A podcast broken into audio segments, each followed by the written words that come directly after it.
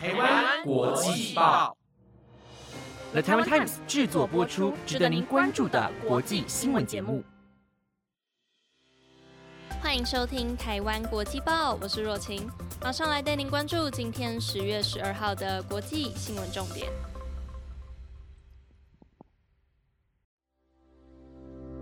各位听众朋友们，大家晚安。不知道大家在这三天连假过得还开心吗？我自己是非常开心啦。虽然这三天我也没有什么出去玩，几乎都待在家里，偶尔才跟朋友出去吃个饭。不过啊，还是对于这些难能可贵的悠闲时光感到非常的雀跃。但是呢，前几天有多雀跃，现在就有多悲伤。因为这一次不像上次中秋连假过完，还有国庆连假可以期待。接下来的日子，就我所知，好像已经没有什么连假可以放了。哇，突然有种从狂欢后醒过来的空虚感。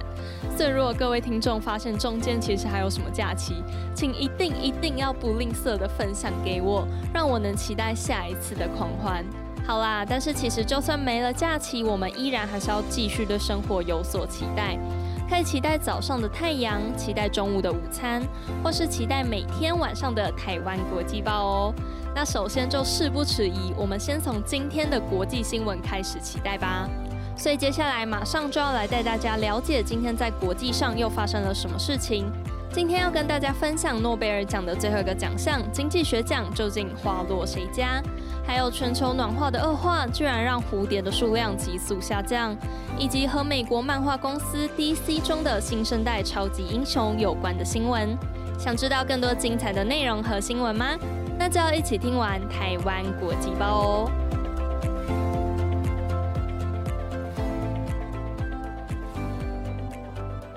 今天的第一则新闻要带您来持续追踪诺贝尔奖的消息。自从上个礼拜二由诺贝尔医学奖率先打头阵来公布获奖者名单以来，台湾国际报在接下来的几天也陆续带大家了解到今年的诺贝尔物理、化学、文学以及和平奖得主究竟花落谁家。而昨天诺贝尔奖也公布了最后一个奖项——诺贝尔经济学奖的获奖者，由三位美国的优秀学者抱回了最终的奖项。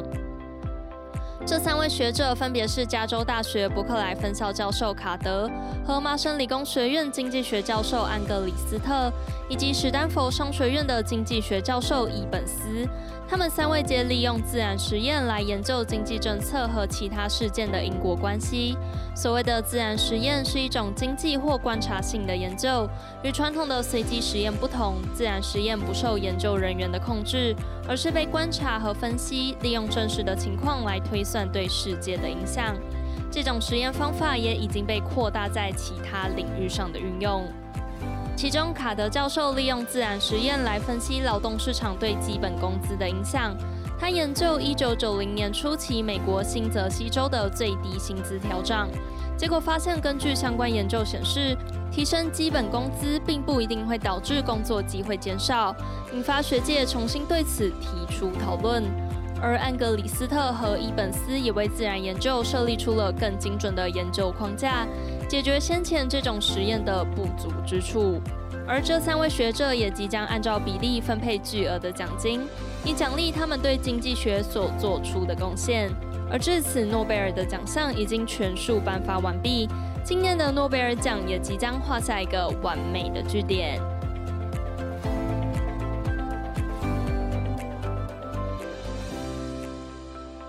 接下来要带您来关心到巴西的消息。之前在九月的时候，曾经播报过阿富汗因为战争和新冠疫情的影响，导致国内民众陷入缺钱和缺粮的困境。而现在巴西也遇到了一样的难关，导致巴西国内的儿童超过一半都生活在极端贫穷当中，以及即将面临营养不良的问题。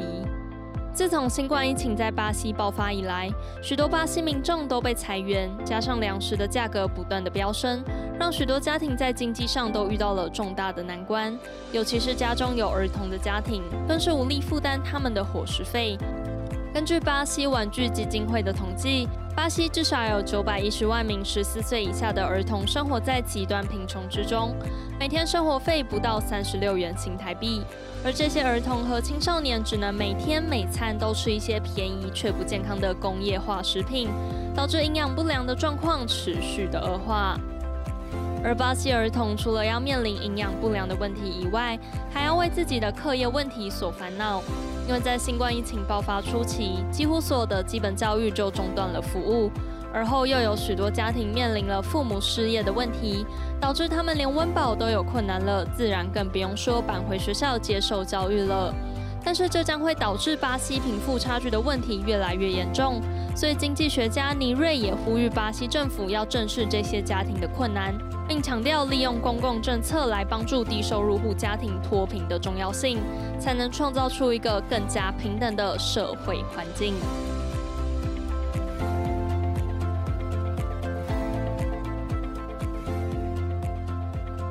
下一则新闻要带您来关心到蝴蝶的消息。蝴蝶一直是大多数人备受喜爱的昆虫，因为它们有别于一般人对于昆虫不讨喜的印象。蝴蝶拥有色彩斑斓的外表跟轻盈动的形象，所以他们还有花中仙子的称号。但是您知道吗？因为全球暖化的关系，今年这群花中仙子的数量大幅的锐减，甚至创下了历史上的新低。全球暖化对于世界造成了非常巨大的影响，除了先前曾经提到过的极端气候以外，还造成了不少物种的减少甚至灭绝。根据《劲报》报道，英国的蝴蝶保护组织在今年的七月十六号到八月八号的时候，曾经针对各品相的蝴蝶和飞蛾进行统计，结果发现许多不同品种的蝴蝶数量都比去年稀少。根据统计，前几年大约九万九千人平均每十五分钟都可以发现十几只的蝴蝶和飞蛾，但是今年却只能发现九只，明显下降了许多。根据蝴蝶保护组织的说法，蝴蝶和飞蛾的减少也和全球暖化有着密不可分的关系。因为今年五月的时候，英国创下了从一九六七年以来当月降雨量最高的纪录。而这些极端的大雨对蝴蝶和飞蛾的繁殖造成了严重的阻碍，让它们无法繁殖下一代，导致数量剧减。而蝴蝶保护组织首席执行长威廉姆斯也呼吁大家要正视这个问题，因为蝴蝶是食物链中非常重要的角色，也是自然环境中的重要指标。如果再放任全球暖化持续的恶化，可能未来再也无法看到这些美丽的花仙子在空中飞舞的画面。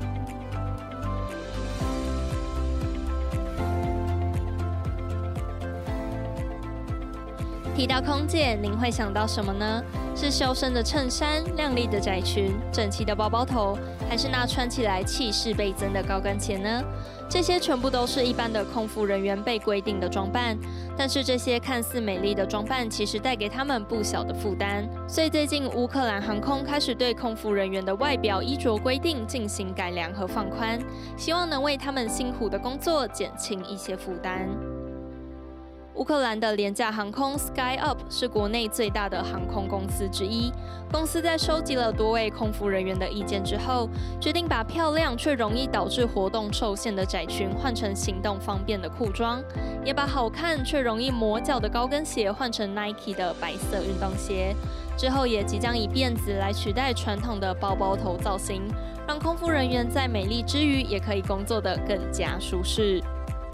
SkyUp 航空公司的行销部门负责人表示，一直以来女性空服员的形象都被浪漫化，却一直忽略其实他们的工作需要大量的体能训练。所以希望借由这次的调整，让服装规定更加的人性化。而这些改革也获得了大部分空服人员的一致好评。他们表示，这些调整能让他们在时尚和工作之间取得平衡，让他们更加热爱这份工作。并表示他们的服务不会随着衣服改变而变掉，将会提供和以前一样甚至更好的服务品质给所有的乘客。